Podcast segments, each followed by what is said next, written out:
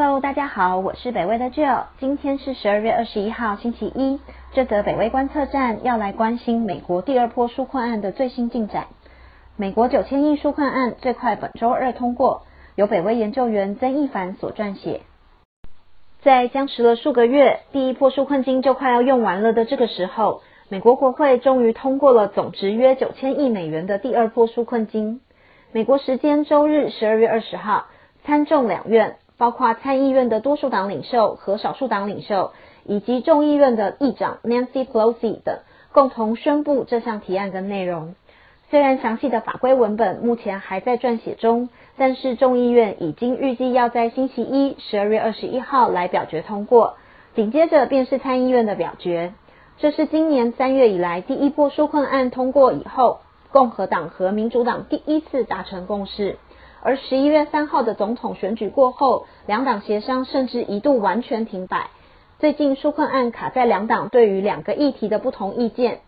共和党希望能够给予企业法律责任保障，而民主党则是希望能进一步资助州立政府。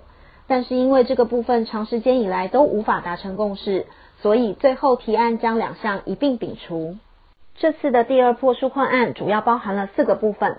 第一个是每人六百块美金的一次性现金发放，第二是失业保障，第三是薪酬保护贷款计划，原文是 Paycheck Protection Program，最后第四个是川普极为重视的减税制度。其中在失业保障的部分，这次的失业保障金额跟上次相比是直接砍半，从每周的六百美元变成每周只有三百美元，但是时间将会持续到明年的三月中。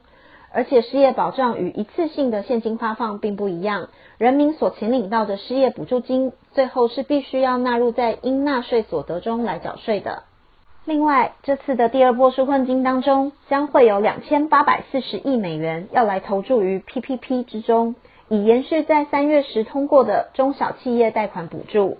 这个计划将会给予员工数在五百人以内的小企业完全的贷款免除，使他们能够有资金来保留住现任的员工。这次的纾困案也包含了专门为航空公司保留的一百五十亿美元补偿金，让他们能够重新支付薪水。这个第二波纾困案是美国有史以来规模第二大的纾困案，有史以来的第一大是在今年三月时通过的第一波纾困提案。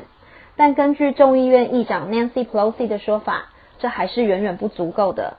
在选举前，两党曾经即将达成总值两兆美元的纾困案，而这次通过的提案则连一半都还不到。虽然对美国的经济来说，通过这个提案是必要的动力，却也将带给即将接手的拜登极大的压力。与其说是一个解决方案，第二波纾困金可能比较像是为拜登所铺路的头期款。而真正带来效果的提案，恐怕得等到拜登团队正式上任以后了。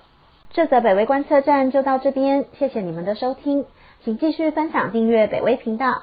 希望大家这个礼拜也都能开心顺利。我们下次见，拜拜。